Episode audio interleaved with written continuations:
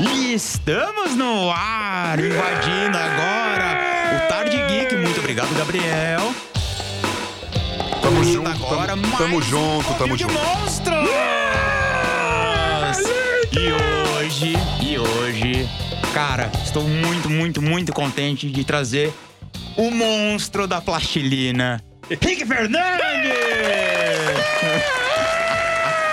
Meu mestre, cara. O que seria, o que seria de, de mim se não fosse Rick Fernandes? Muito Fala aí, monstro, se apresenta. obrigado, meu amigo Tadeu, pelo convite. Eu me sinto honrado de estar aqui na presença de um amigo, de um aluno muito querido. Pô, obrigado. Que hoje aqui tem o programa do Covil dos Monstros. Monstros, né? Pô, monstro, obrigadão, E cara. Tô honrado pelo convite, cara. Muito obrigado. Eu, eu, que- eu que agradeço. Mas enfim, é, já aproveitando, você se apresentando, plastilina. O que é plastilina, monstrão? Conta um pouco aí do, É. da- do- do seu início, enfim, e o porquê plastilina. É, então, eu vou, vou falar um pouquinho rapidinho aqui. Eu, eu desenho, eu sou autodidata, né? Não desenho desde molequinho, tudo mais. Ah, então você tem dom. Sim, é, eu tenho dom. Eu só não acreditem nessa palavra, dom não existe, tá?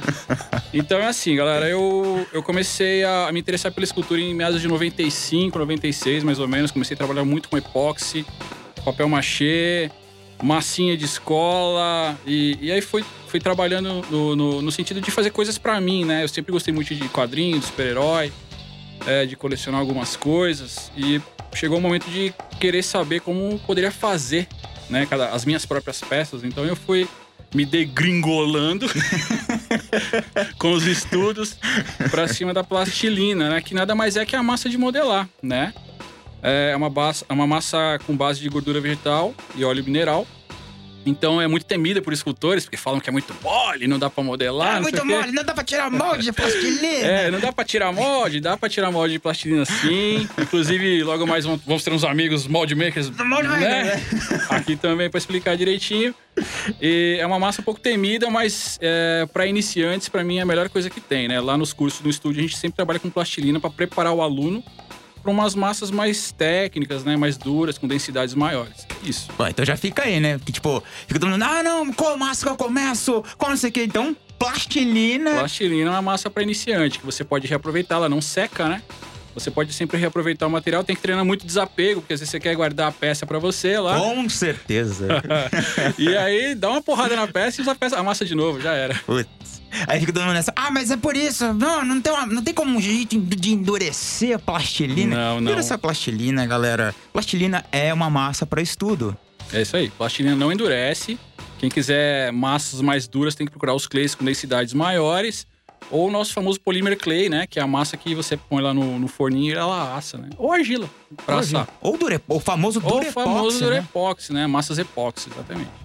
Não, pode falar nome, não, não tem erro. Ah, não. então, é, mas, é, ge- geral- eu, ó, tem uma história de Durepox, que eu, eu trabalhei muito com Durepox uma época, que a química da do Durepox começou a passar pro, pro meu sangue, cara, de tanto que eu trabalhava com aquilo lá. Porque antes a química do Durepox era outra, Era né? outra, Tinha exatamente. amianto na Era amianto, composição. não exatamente. tem mais compo... não tem mais amianto na composição, hein, galera. Eu cheguei a fazer um exame e foi detecta- detectado amianto e o cara achou que eu era um garimpeiro.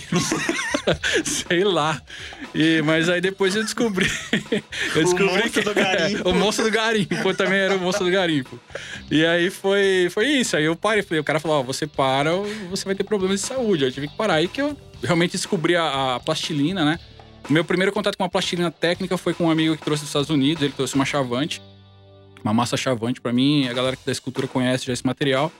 E, ah, outra vida, né? Mudou assim totalmente. Dava pra trabalhar e refazer as peças quantas vezes eu quisesse e tal. Então, ficou mais fácil, ficou muito mais prático. Entendi, mas esse início seu, de, tipo, esses seus estudos com, com enfim, é, plastilina, com Durepox, é, isso, sei lá, bem, bem uns primórdios, Nossa, assim. 95, Qual- 96. Quando é que você começou mesmo, assim, tipo, ah, quando é que você viu, você teve, puta, É. isso aqui é o que eu realmente quero fazer, É, é, então- isso que, eu, que dá- dá, dá pra viver disso. Show essa pergunta, cara. Então, é, depois de acho que uns. Eu falo isso pro pessoal, ninguém acredita, mas depois de uns três anos assim, que eu olhei pra peça, essa história é meio, meio que lendária já, assim, pros meus alunos, que a maioria já conhece. Que eu olhei pra peça e falei, bom, agora eu acho que, que ficou legal, tudo. Aí teve um cara que chegou e, ah, eu quero comprar. Aí eu Ah! falei, o cara quer comprar, como assim? E foi legal, porque uma coisa que era um hobby é, se tornou o meu ganha-pão, né, cara? Foi, um- foi despretensioso, assim. Eu, eu nunca tive a intenção de fazer coisas pra realmente viver disso. Era, é, ainda é, com muito amor. E sempre pensando como se fosse pra mim, né? Com certeza. É, então é isso. Bom, então já fica aí, né? Tipo, três anos depois de É. esculpindo arduamente, estudando. E isso é que você sozinho, né? É, Isso, Isso, que sozinho, você vamos veio vender deixar a claro. primeira, né? É. Que, que é, que é engraçado, né? T- todo mundo hoje. quer- ah, estou muito animado, estou começando a modelar. O cara começa a pedalar e diz, ah, quanto é que eu cobro numa peça? O que, que, que você acha disso, É, mano? cara, não- eu acho que é, a pessoa que realmente tá, se, tá iniciando, tá querendo aprender, é, tem que se divertir, primeiro de tudo. Tem Ah, que certeza. começar a fazer por hobby mesmo. A qualidade ela vai surgindo com, com o treino, com, com o passar dos anos, com o passar dos meses, no caso, de repente pode, a evolução pode vir mais rápido, né? Mas tem que ter dedicação. A grana vem, cara. Se o trabalho for bom, vai aparecer o colecionador, vai aparecer o mercado, a empresa quer te contratar. Sempre acontece isso. Então, assim, tem que ter paciência. Hoje a gente vive num mundo muito imediatista, né? As pessoas querem tudo pra ontem. Aham, com certeza. E com esse tipo de mídia, que é, a, que é a, a plastilina, a massa de modelar, ou qualquer outro tipo de clay, é mais, é mais lento o negócio, né? Mas não tão. é, não, não é desmerecedor. Hoje a gente viu na era do 3D, né? Mas tem muita empresa, muito colecionador, principalmente. Eu faço muita coisa para colecionador. Que Certo. pede, pede o tradicional, né? Que a gente chama de tradicional. Tem o 3D, que é o digital, e tem o tradicional, que é o que a gente faz com, com as mãos lá, com a massa e tudo mais. Entendi. Bom, bacana. É, você é autodidata. Sim. Então, assim, acredito eu que a sua evolução tenha sido muito difícil no, no- no começo. Co- como é que você. é, c- você chegava a postar isso em, em fórum antes? Tipo, porque, enfim, internet É, engatinhando, né? Cara, é difícil, assim. É, eu, eu comecei realmente a trabalhar com internet é, no- nos anos, começo dos anos 2000, assim, praticamente. Porque até lá era uma coisa bem underground mesmo. Você conhecia uma galera que já trabalhava com isso, conversava com um com o outro tal. E encontros de, de- no centro da cidade, que tinham de colecionáveis e tudo mais. Ia tirando umas dúvidas ou outra ali, né? Entendi. Mas, mas era muito complicado. Acesso à internet eu fui ter realmente no começo dos anos 2000 só. E, e aí sim comecei a frequentar fóruns americanos, ingleses, né? A gente foi, foi aprendendo a mexer com a ferramenta, saber lidar com isso, mas era uma coisa muito, muito no começo mesmo, assim. Era, era muito underground mesmo. Entendi, underground. entendi. Mas é, é, a, a- relação assim, de desenho e escultura. Você sempre desenhou? É, por- por- pelo fato de você desenhar, você, você tem, tem, tem uma certa facilidade? Qu- Qual, qual que é essa relação entre o desenho e a escultura? É, assim, de- a relação do desenho com a escultura, assim, eu não sei, eu, não, eu costumo dizer que um bom desenhista não acaba sendo um ótimo escultor e nem um, um bom escultor não é um, um ótimo desenhista. É, eu comecei desenhando, né, sempre fui apaixonado por quadrinho, desenho animado e tudo mais, então isso acaba, acabou me cativando e comecei a desenhar por conta própria, né? Só que eu acho que o que a gente. que muitas pessoas acham, chamam de dom, que é uma palavra que fica até arrepiada aqui, mas de Ai, raiva. Ai, nossa, É, que, você que tem dom, dom, maravilhoso Deus é. te deu. Só minha mãe pode falar que eu tenho dom, aí eu deixo. Mas é assim, é, eu, acho, eu acho que você tem que ter muito estudo. No caso, eu acho que todo mundo tem talento, né? Certo. Uns menos, uma outros mais. predisposição. Exatamente. A aprender determinada coisa. Porque ninguém nasce falando, ninguém nasce dirigindo. Né? A gente aprende um monte de coisa. Certo. O ser humano realmente é capaz de aprender. Então, o desenho ele me ajuda muito hoje em dia em desenvolver os personagens, de- desenvolver uma pose que eu queira fazer, é, a peça que eu, que eu precise, a encomenda do, do cliente. É, mas é, eu acho que tem que caminhar junto, sim. Certo. Se você quer realmente trabalhar com ter um projeto de qualidade, você é bom você desenvolver, seja no papel, seja no, no tablet, no digital. Você tem eh, ter essa habilidade no desenho para poder resolver ângulos, resolver algumas coisas, né? Que o ideal é você sempre ter um projeto antes do que chegar na hora na frente do computador ou na frente da, da estrutura para colocar a massa e não saber o que vai fazer. Entendi. Então, o entendi. ideal é você realmente ter um mapeamento, o desenho, ele é importante nesse sentido para mim hoje em dia, né? Para os alunos também, a gente sempre doutrina os alunos a ah, você aprendeu a esculpir, então aprende a desenhar um pouco também. Você sabe desenhar, então aprende a esculpir. Então a gente vai, vai fazendo essa troca com os alunos. O famoso esboço do personagem Exatamente. antes, Tem que né? ter o sketch, né? O esboço do personagem, né? Legal. Ter o norte. É, exatamente, né? Você tem que referenciar, né? É, com certeza. Cara, e quando é que começou a Melier? Quando, quando é que surgiu a Melier na, na sua vida? Pois o é, Melier, cara. grande, grande escola Melier. Beleza, beleza. Um grande beijo aí pro João, João Bodrini, pra, pra minha querida Zoe. Né, Obrigado que, pela oportunidade de todo mundo aí, É. que se não fosse eles. que são os diretores, esses caras aí. A Zoe e o João, ó, vocês estão aqui, ó. Estão aqui, ó. tá? Um abraço pra vocês. Eu cheguei na Melier como aluno, porque eu conhecia o Alex pela internet, né? Alex Oliver. Alex Oliver, grande mestre. Grande monstro que, putz, Que se é. der, É, em breve estará aqui no Covil de Monstros. Pessoal, é vamos, um- vamos fazer barulho aí. O Alex é um grande amigo, né? Um, um grande companheiro mesmo de profissão. Então ele chegou, ele foi fazer um, um, curso na Melies, esse meados de 2006, 2007 mais ou menos. E ele me falou, a gente trocou um e-mail, ele falou que ia fazer o curso lá. E eu fui pra lá, cara. Fui fazer o curso lá. Inclusive, na época, quem tava lá era um outro amigo meu, que era o Fernando Gomes. O Fernando. Que é, tem a ICS que, tem, que é o hoje. dono da ICS, o- um dos sócios da ICS também. Um abraço, Fernandão. Ele já estava lá como assistente do Alex também. E o engraçado é que dessa primeira, dessa primeira turma que eu fui participar da, da Melies, meu, saiu, saiu muito Saiu cara. só monstro, né, dessa saiu turma. muito cara Vamos lá, de lá. tinha... Vai, vai, vai. Thiago vamos, vamos. Camargo, Thiago Camargo, tinha o Ricardo Argenton, tinha Danilo, o Caio, Caio Fantini, Danilo, Danilo, o, vixe, o, Fábio o Paiva, Maurício Sampaio. Maurício Sampaio. Nossa, só monstro, cara. Assim, tinha muita gente boa que, que trabalha hoje no mercado, né? Então é muito. É, é sensacional. é o assim. monstro É. formando outros monstros. É, Mocho do céu. Ele fala assim, é cabecinha. Cabeça de dois metros, meu irmão Alex Oliver. Um abraço, Alex. Mas esse curso que você foi fazer na Melier com o Alex era o de escultura tradicional. É, era uma escultura tradicional. Eu já trabalhava. Eu trabalho, quando eu falo trabalhava, eu já estudava desde 2000 e, é, desde 95, 96. Em 2000 e... Mas não trabalhava com Hum, escultura. Não, não, assim, né? eu trabalhava, sempre trabalhei em outras áreas, né? Certo. Nossa, trabalhei na Sabesp, trabalhei.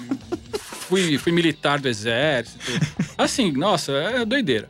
Só que sempre gostando de quadrinho e tal, da, da, da base da cultura geek toda, pop, né?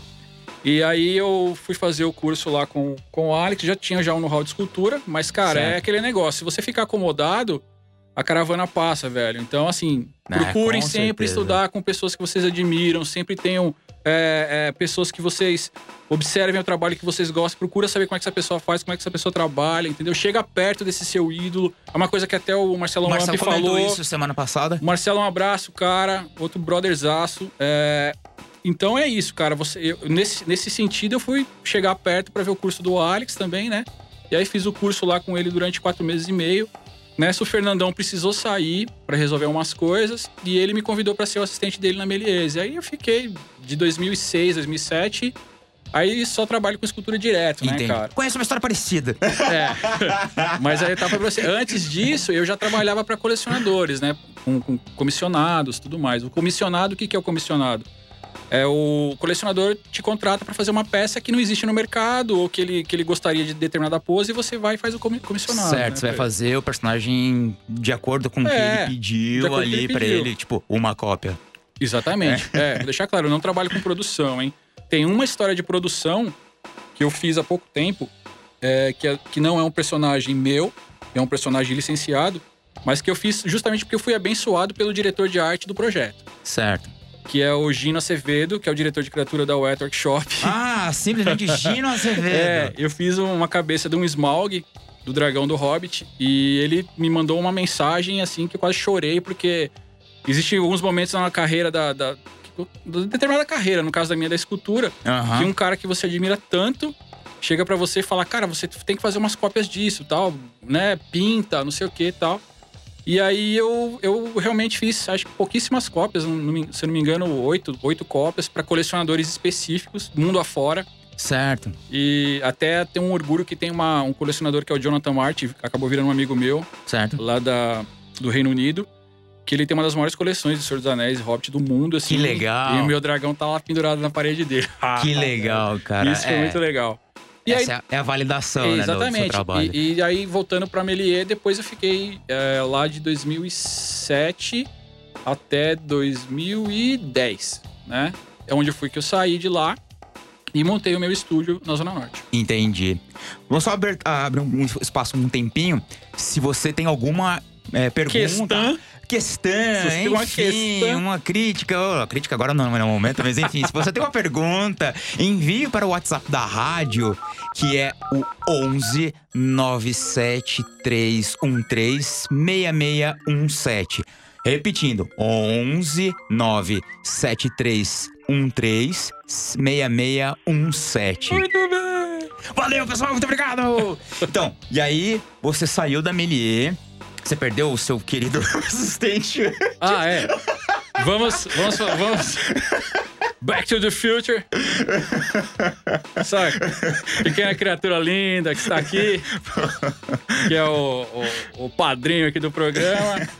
O Tadeuzito aqui apareceu na Melier para fazer um curso de férias lá também, né? Ah, é, o, O famoso é, Hardcore. Course. curso de férias lá. E o Tadeu era o cara que ele tava, tipo, né? O menino veio da roça e tal. Aí Ah, mas eu tava sangue no olho. Brincando. O Tadeu, o cara sempre, sempre foi um cara muito talentoso. E aí, quando terminou o curso, eu obrigado. convidei o Tadeu pra ser o meu assistente lá na Melier. Né? Que, que bacana. Você né? foi O mundo girando. Histórias, histórias. Que nem aquela do, do Gollum chaleirinha. Essa história a gente vai contar. Mas é bacana, É, porque, não, tipo, é. pouco- poucos contatos É, com a resina. não, eu lembro que foi uma das é. primeiras vezes que eu vi a resina em ação. Tanto é que o, o Igor Goslin e o Ricardo Junqueira da Claytrix, eles fizeram um vídeo a respeito de, de quanto, o que acontece se você catalisa demais a resina, eu achei mó bom e eu me lembrei exatamente dessa história. Eu vou contar essa história pra vocês rapidinho. A gente tinha um molde lá na. Que eu e o Tadeu, a gente tava assim, vamos fazer uma peça? Vamos tirar uma peça em resina? Vamos. A gente tinha um molde pronto. Só que a resina tava passada já há uns dois anos já. Aí a gente começou o dilema: será que vai dar certo? Vai. Aí o Tadeu falou assim: ó, Rick, eu acho que não vai dar. E eu falei: não, vai, vai dar, vai dar certo. Vai. Ah, não tem por que não? Resumo da história: a gente foi lá, encheu o molde com a resina, catalisamos ela e tal, e saímos pra almoçar. Quando a gente voltou do almoço, a galera da Melê tava empolvorosa lá. Rick, Rick, acho que tá pegando fogo lá atrás. Lá. A gente chegou ao molde, tá parecendo uma chaleira. Tava saindo fumaça. saindo fumaça pra tudo que é lado. A peça saiu, mas não, Saiu, ficou, mas não. não ficou do jeito que a gente pensava. Nossa, não, pretendia. bem- É, exatamente. Então, galera, não usem catalisador acima do, do, do, do E adequado. nem resina vencida. Um, é, 1% é o bacana pra, pra resina. Hoje a gente sabe melhor dessas coisas. Bom, enfim, voltando, voltando ao assunto. É. Você, saiu, você saiu da Melier e montou o seu próprio estúdio. Isso. Rick Fernandes Estúdio. Rick Fernandes Estúdio. Finalmente. Legal. Rick Junto com a minha querida esposa, Sandy Polcar. Sandy Polcar, que está nos acompanhando aí, ali dentro Sandy do, Polcar. aquário. Olá, Sandy. E aí, enfim, montou o estúdio, bacana. E qual, qual que é o diferencial do, do estúdio? Hoje você tem, você tem qu- quantos cursos no, no Cara, eu estúdio? tenho uma média de. Acho que eu tô com sete cursos, se eu não me engano. Pandora, Pandora Pro, uh, Mini Stuff, Insight. Boris, que já com esteve Boris, aqui com também. o querido Boris. Voloshin. Agora eu acerto a pronúncia do nome dele. Bom dia. É, bom dia. Tio avô. Mold Maker, que é o curso de molde. O Mask FX, que é um curso de, de Com máscaras. o Cleiton. Com o Cleiton Amorim. Que é outro professor nosso, com o Gustavo Freitas também que tá lá, o João Fernandes tá lá, Dani também tá lá, Dani G. Legal. Cara, eu acho que eu acho que eu falei, falei, falei, falei, amor, esqueci de alguma coisa? Ah, agora deixa eu ver assim. Eu acho que tem mais cursos, eu não tô lembrando. Ah, fora os workshops, né? Certo, A certo. gente tem os workshops que são os cursos mais rápidos, geralmente de um dia a quatro dias, dependendo do, do, do modelo que a gente escolhe pra fazer. Aham. Mas é isso, cara. E a, a, a, a filosofia do estúdio é venha se divertir, venha aprender. É, tenha a, a, a, a noção realmente de querer vir fazer, aprender, se divertir, Entendi. Pra depois a qualidade aparecer e você consegue vender. Temos uma pergunta. Diga, Gabriel, qual é a pergunta, por favor? Olha só, a pergunta que chegou é: pergunta para o Rick. Qual foi a decisão mais difícil que você tomou na sua carreira de escultor e quais foram os sacrifícios que você teve que fazer para seguir essa carreira? Responde aí, Monstrão. Cara, eu já tive que sacrificar muita coisa no sentido de estar perto de família. É, é bem difícil. Às vezes você tem que abdicar de estar perto dos seus pais. Você deve sentir um pouco disso Né? também, né? É, Ah, deixar, eventos é, que a gente é, né? deixar de fazer muita coisa, evento é, que, que você não, não pode estar presente. É, a parte mais difícil é a dedicação realmente pro estudo. Tem muita gente que acha que a gente volta a falar do dom, né? Não existe dom, É. pessoal, existe sacrifício, existe uma luta diária. muita gente pode olhar, tipo, ah, o Rick tá um- é um profissional de sucesso, o Alex é profissional de sucesso, o Fernando profissional de sucesso, Glauco, o professor. né? Glauco, o Brother Grassetti, entendeu? Essa galera toda. Só que, assim, gente, é, é justamente o que meu pai fala, né? Todo mundo vê as pingas que eu tomei, mas não vê os tombos que eu levei. É, exatamente. né? Tipo, É muito sacrifício, é muito estudo. Eu chegava, antes de, de, de ser o Rick Fernandes, eu chegava. Eu tinha um trabalho normal. trabalho normal.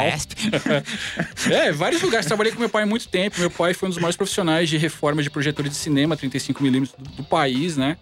Então eu trabalhei muito tempo com ele nisso também. Então, assim, eu chegava em casa, tinha dia, tinha vez meia-noite, e ia estudar até 4 horas da manhã, sozinho. Aham. Pra 6 da manhã, 6 e meia, tá de pé de novo pra trabalhar de novo no meu trabalho convencional. Né? Então, assim, existe muito sacrifício, pessoal. Hoje em dia a gente tem internet com, com muito conteúdo, a gente tem livros aí eh, acessíveis, profissionais acessíveis, e as pessoas ainda acham que é fácil, que, que vai fazer a coisa acontecer de um dia pro outro. Não, não é. Não é assim. Tem que ter sacrifício, tem que ter dedicação, sim. Já aproveitando, essa transição de quando você tinha o seu trabalho convencional, que você tinha o seu salário, né? Que todo mundo fala assim: ah, não, o menino tá, tá indo bem, não sei o quê. Quando você, por exemplo, você chegou pra sua família e falou assim: ah, então eu vou largar isso pra me dedicar realmente à escultura. Co- como é que foi a aceitação? Então, assim, tipo, essa- rolou um apoio? Não, essa, essa foi uma das decisões mais difíceis da minha vida. ah, Essa foi, foi legal você falar. Porque eu ajudava o meu pai, né, na, na oficina dele. E era o meu pai, o sócio dele, mais, um, mais dois meninos e eu, e eu ali ajudando, né? Então, assim, é, foi muito difícil de olhar pro meu pai e falar, pai, eu preciso sair Aham. e me dedicar realmente. Não que eu não gostasse do que eu fazia com meu pai, eu, eu amava o que eu fazia com meu pai. Mas assim, era o meu sonho de criança, era o meu sonho de moleque. Então, assim, foi muito difícil falar pra ele, olhar no olho dele e falar, pai, eu tô saindo que eu preciso me dedicar. Né? Antes eu comecei a estudar, eu ainda tava trabalhando com meu pai, tava estudando MBA e trabalhando com meu pai. E, e tava assim, num, num ritmo louco de trabalho. Cara, você tava nos dois? Nos empregos. dois. Eu, eu estu- Aí chegou o dia que o Alex falou assim pra mim, é, o Alex, e no caso o João, né? É, o João Boldrini lá da Melia chegou pra mim, Rick, eu queria que você ficasse, que você viesse aqui, que você auxiliasse o Alex. É, a gente queria te contratar. Foi o dia que eu cheguei pro meu pai e avisei ele, né? E, e assim, foi difícil, mas, cara, hoje meu pai, ele tá aí. Eu vou pra um evento, meu pai é o primeiro cara a chegar, meu pai fala de mim. Tá ouvindo a gente, Meu né? pai te manda um abraço, beijo, pai. Amo o senhor, Aí, amo minha mãe também. Temos outra pergunta? Outra pergunta, que legal, cara. Obrigado aí vocês que estão participando aí. Valeu, galera. Olha só. Olá, sou fã do Rick. Falei com ele na Pixel Show. Ele me contou uma história da época que ele trabalhou para a Disney e ele fez uma peça da Bela dançando com a fera. Gostaria que ele falasse como foi trabalhar com Kent Melton. Não, eu não trabalhei com Kent Melton. Eu me inspirei na peça da Bela e a Fera, que ela tá lá no meu estúdio ainda, na escultura do Kent Melton, que é um cara que eu admiro demais. Inclusive, conversei com ele anteontem, justamente por conta da base do timão que eu fui fazer lá na, na, na Mega Artesanal. No evento que, que no evento rolou, que né? teve agora no final de semana, né? Porque é, ele tinha umas fotos do, do timão e eu fui tirar uma, uma, uma dúvida que eu tinha sobre a base do focinho dele, porque tinha poucas referências disso. E ele foi muito solícito, me mandou umas duas, Bacana. umas duas fotos lá que não, você não acha na internet. E aí eu consegui resolver a base do timão. Então, eu não fiz a maquete da Bela Fera. Quem fez foi o Kent Melton. Eu fiz uma maquete pro meu portfólio. Que tá Bacana. lá no site, tá lá na, na página do estúdio, se vocês quiserem ver, pode estar lá. É, que, que é outra coisa também, assim, que, que eu acho, é, às vezes, injusto, é que todo mundo publica, às vezes, trabalho dos outros sem acreditar quem fez o trabalho. Pessoal, para com isso. É, é complicado, né? Porque é realmente, né? Tipo, às vezes. é, às vezes tem, tem páginas aí, tipo, perfis no Instagram, ou mesmo página dedicada à arte no Facebook, né? Em outras redes sociais, que vive é, postando é, é, trabalho dos outros, assim, sem acreditar devidamente a pessoa, e, e vive disso. Então, assim, é, é, eu acho bacana esse tipo de coisa, porque é legal por promover o trabalho, mas assim né, devidamente a gente deveria, é, é, é, enfim, acreditar todo mundo. Algumas empresas tomam essa- esse tipo de essa posição que também eu acho é, muito, não sei, deve- deveria realmente valorizar o artista e não, e É. não valoriza, né? Exis- Existem empresas lá fora que fazem questão de, de colocar lá no history da, do corpo da peça, quem foi que fez, tudo mais, Quem foi né? que fez, né? To- toda É, a equipe, a equipe de produção desde inteira, o cara né? que... No caso, no caso do, por exemplo, essa cabeça do Smog, Ah. eu, cara, assim, eu acho assim, que você tem que acreditar mesmo, você não faz nada sozinho. Eu modelei a peça, quem fez o molde pra mim foi o Jorge Eduardo, o Jorgito, abraço Jorgito. Braço, Jorgito. E quem pintou foi o Thiago Camargo, brother. É, Thiagão. Demais, Thiagão. Então, assim, é, quando você acaba distribuindo o, o- o trabalho, você agiliza de um lado e acaba é, é, ficando mais fácil para cada profissional trabalhar. Entendi. Né? Você chegou, passou o molde pro, pro Jorgito, o Jorgito foi lá, trabalhou o molde, trabalhou a- a- o casting, tudo certinho, beleza?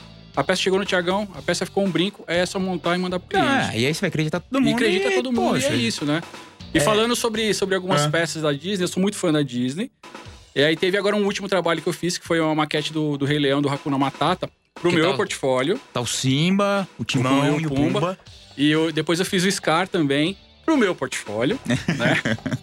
E, e também que eu recebi muito elogio do, do Kent Melton. Pô, que legal, É, cara. cara, e é, e é o tipo de trabalho que você faz, né? É despretensioso, você faz porque você ama um negócio. E vem o cara lá que você idolatra ele. Sim. E, e fala, cara, ficou lindo, ficou fantástico. É, Então, é- é isso muito bacana demais, mesmo. cara, isso é demais. É, Ah, e sobre Ah, o, diga. a Bela Fera, obrigado aí, quem lembrou, foi o Glenn Kane que fez um post lá, é, falando que tava linda a peça também. O, Glenn Kane é o cara que desenhou a Bela Fera Poxa animação. vida, então, né? é, Então é, é realmente. aguenta né? coração, cara. Nossa. É, é, em relação a, a aulas online, você tem algum. Tipo, você tem aulas na- no, no Viva Arte, né? É, No Estúdio Viva a- Arte. a- no estúdio eu tenho aulas é, presenciais, né? Certo. E junto com, com o Alex e o meu amigo Gabriel Paula, que são os diretores do Viva Arte, a gente fez um módulo lá de cartoon, então tem aulas Bacana. online. O Alex dá toda a parte online de, de cultura de anatomia, de Aham. criação. E tem os módulos separados de molde, de estilização, de cartoon e tal. E eu tô num desses módulos Pô, online bacana, do, do Alex, né? E pro, pro me- comecinho do ano que vem, provavelmente, tio Rick aí tá preparando um videozinho aí. Fiquem de olho. Aí sim, primeira então, mão, pessoal. primeira mão, primeira mão. Exclu- exclusiva Exclusivo, informação do Pavio de Primeira Motos, mão. então. A Sandy vai jogar o celular em mim daqui a pouco, que eu troquei. Mas eu tô produzindo um vídeo que vai ficar um espetáculo aí, pode esperar. Bacana, bacana. Então, assim, planos para o futuro são, são esses. eh, Já Tem. aproveitando isso. Ah, então. é plano pra... Diga, diga seus Mais ou planos. menos, eu não, não vou soltar tudo, tá? Tem. A gente vai ter alguns vídeos, sim, pro futuro, tá? E tá acontecendo muita coisa bacana nos Emirados Árabes. Olha Nos aí. Emirados Árabes, tá acontecendo bastante coisa legal. É, o mercado de colecionável tá muito aquecido também é, aqui na América do Sul, né? Principalmente na Argentina, no Chile. É, Bacana. Eu trabalho muito com comissionado. O comissionado, pessoal, é o personagem, é o cliente chega pra você, cria determinada coisa, você faz exatamente uma peça pra coleção desse Então cliente. vamos, vamos lá, aproveitando já que você está falando do comissionado. Co- Como é que é, rola essa, essa conversa do comissionado? É, o, o cliente te passa uma ideia, você vai elaborar um, um concept, um- você vai fazer um esboço disso, e aí depois você vai esculpir.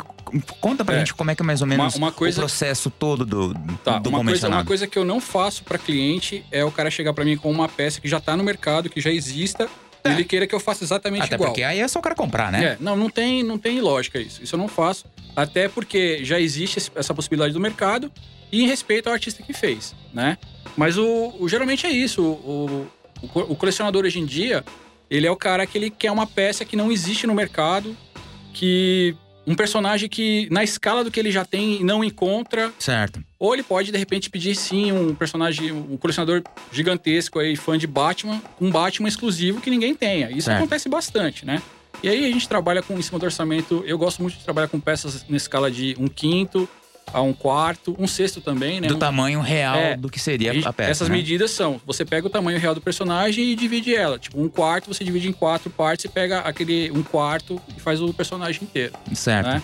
E o mercado do, do, do um quarto é muito grande no mundo inteiro, né? Certo. mundo inteiro. É que são, tem- temos aí colecionáveis, tipo, que chega a valer é, até 15 mil reais. Eu vi uma matéria esses dias. Esse, esse cliente da, da- que eu mencionei sobre o dragão da- do Reino Unido, ele é um cara que ele, ele gosta, ele tem muita coisa exclusiva da, do Senhor dos Anéis. Ele tem os próprios originais do Senhor dos Anéis, Nossa. da Ueta. E ele tava querendo também agora um, um- um busto de um personagem também em tamanho real da linha do Senhor dos Anéis, que vai ser um, muito legal fazer, Certo. fazer em silicone. Estaremos juntos nesse projeto. Ah, sim, muito bom, muito bom saber disso.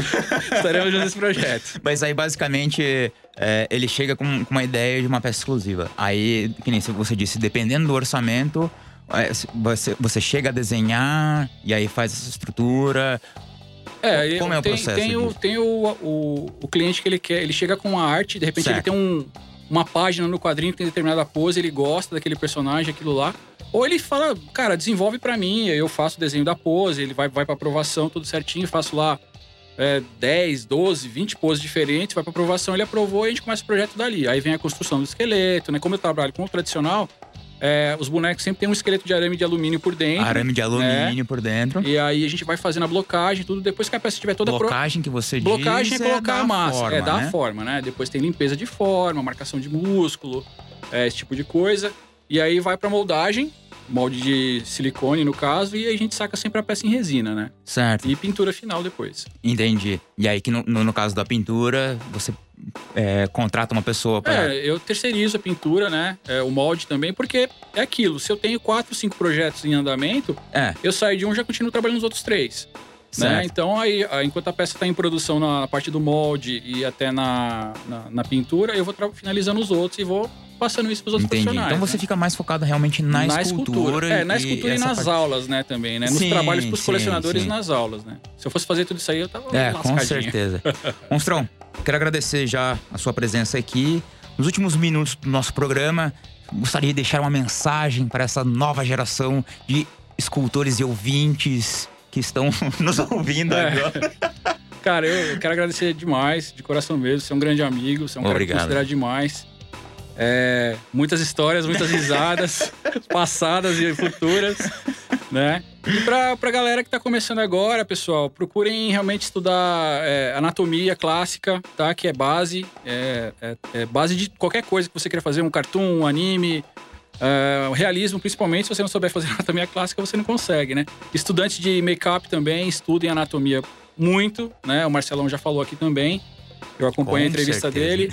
E dedicação máximo. Procurem saber o que o, que o seu ídolo faz, como é o trabalho dele. É, acompanhem o trabalho dele, né? Perguntem, pode perguntar. Eu tô sempre respondendo lá no nosso inbox no, no Facebook, nossas redes sociais. Procura por Rick Fernandes Studio no Facebook. E no Instagram, Rick, underline, Fernandes, underline, Studio, tá?